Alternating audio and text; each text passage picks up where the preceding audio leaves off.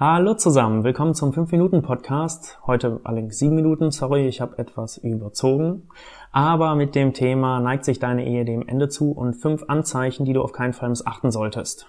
Jetzt ist natürlich die Frage, zeichnet sich bei dir schon etwas ab? Also hat dein Ehepartner schon gesagt, dass er sich scheiden lassen möchte oder hat es vielleicht sogar auch schon die Scheidung eingereicht oder ähnliches? Oder läuft es bei euch noch viel harmonischer? Du hast aber trotzdem seit einiger Zeit das Gefühl, dass deine Ehe nicht mehr so richtig funktioniert und du hast auch versucht daran zu arbeiten, immer mal wieder, hier ein bisschen, da ein bisschen, aber eure Gespräche sind trotzdem nicht mehr die gleichen und euer Sexleben ist eingeschlafen und ihr streitet sehr, sehr viel.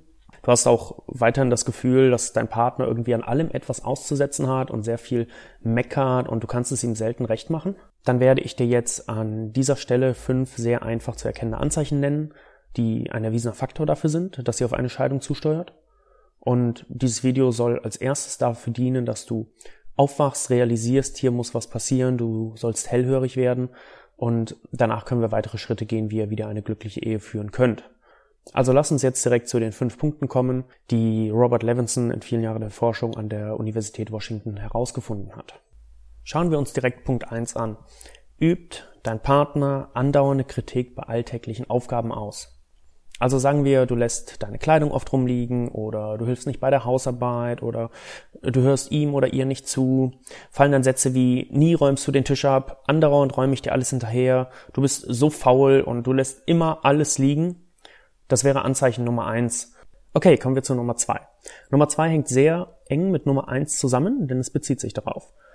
Abwehrreaktion. Wie reagierst du und dein Partner in eurer Ehe auf diese Art von Kritik aus Nummer eins? Also als Beispiel, dein Partner sagt, du kochst nie und du antwortest, oh, ich kann doch fast gar keine Gerichte. Oder nie bringst du die Kinder ins Bett und du antwortest, oh, die Kinder mögen das doch viel lieber, wenn du das machst. Du und dein Partner, ihr seid also bereits sehr geübt darin, die Kritik des anderen abzuschmettern und abzuwehren. Und horch mal in dich hinein, vielleicht fühlst du dich auch gut damit, diese Kritik abzuschmettern. Das gleiche ist natürlich, wenn es darum geht, was, ähm, was Handwerkliches zu tun, ein Bild anzubringen oder ähnliches und das, ah, ich kann doch überhaupt gar nicht mit einem mit einem Hammer umgehen und fühlst dich gut damit, dass du dich dann da rausziehen kannst. Das ist sehr, sehr ungesund für eure Ehe. Schauen wir uns Nummer drei an. Ein Ehepartner baut emotionale Mauern auf. Wenn du den Eindruck hast, dass du mit nichts mehr deinen Partner erreichen kannst, er oder sie gefühlt resigniert und Aussagen tätigt wie, wie du meinst, mach was du willst, ja, das ist mir egal, dann sind das Anzeichen dafür, dass er oder sie äh, sich emotional zurückgezogen hat und Mauern aufbaut. Ich sage hier nochmal explizit er, denn Männer neigen da mehr zu. Männer haben einfach nicht den Drang, emotionale Probleme so stark zu lösen wie Frauen.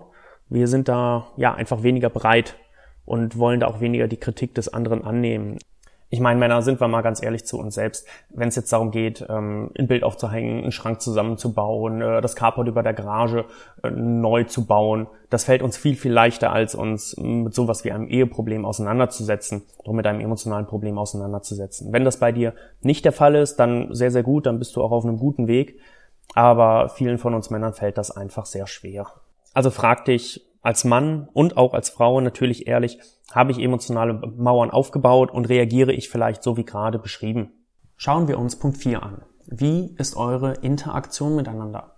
Im Durchschnitt braucht es, also über den Daumen gepeilt, gut fünf positive Interaktionen in einer Ehe, um eine schlechte auszugleichen. Natürlich spielt ebenso die Stärke der Interaktion eine Rolle. Wenn dein Partner dich betrogen hat, dann macht er es nicht weg, indem er eins dir sagt, dass er dich liebt, zwei mit dir gemeinsam lacht, drei für dich kocht, vier die Schuhe wegräumt und fünf den Klodeckel runterklappt. Damit gleicht er das Ganze nicht wieder aus. Ebenso wenig, indem er dir einen langen Kuss gibt oder einen lieben Zettel zur Arbeit schreibt. Natürlich können diese Interaktionen auch viel kleiner sein. Also ihr zuhören, wenn sie vom Friseur kommt, wenn er vom Fußball erzählt, Interesse zeigen oder sich dazusetzen und gemeinsam eine Fernsehsendung schauen. Das können auch, wie gesagt, kleinere Dinge sein. Wenn ihr stattdessen mehr darüber redet, was der andere noch alles tun muss, wer wie viel Geld für welche unnützen Dinge ausgegeben hat, dann hat das keinen positiven Effekt auf eure Ehe. Jetzt wirst du wahrscheinlich überlegen, wie das Verhältnis in eurer Ehe ist. Und verstehe mich hier nicht falsch. Es gibt viele Ehen, in denen der Großteil der Zeit ein gesundes, wertschätzendes und liebendes Verhältnis zueinander besteht. Wenn deine Ehe dazugehört, dann hey, super, ganz, ganz toll. Ich freue mich da wirklich aufrichtig für dich. Denn das ist ja das, was ich mit diesem Kanal erreichen möchte. Deine Ehe verbessern. Falls euer Verhältnis jetzt nicht den magischen 5 zu 1 entspricht, sondern sich eure Interaktion mehr darum dreht, wer wie viel Geld ausgegeben hat, die Dinge, die wir oben beschrieben haben. Keine Panik, no drama, Lama. ähm, es besteht definitiv die Möglichkeit, die Dynamiken in eurer Ehe zu ändern und zu retten. Bleib einfach beim Podcast dabei und dann sind wir auf dem richtigen Weg. Kommen wir jetzt zu Punkt 5. Dieser ist wirklich elementar und der gilt eigentlich als Hauptgrund für Scheidungen. An dieser Stelle noch ganz kurz, du kannst deine Ehe wirklich verbessern und retten und ich unterstütze dich sehr, sehr gerne dabei. Also, Punkt 5. Verachtung in der Ehe.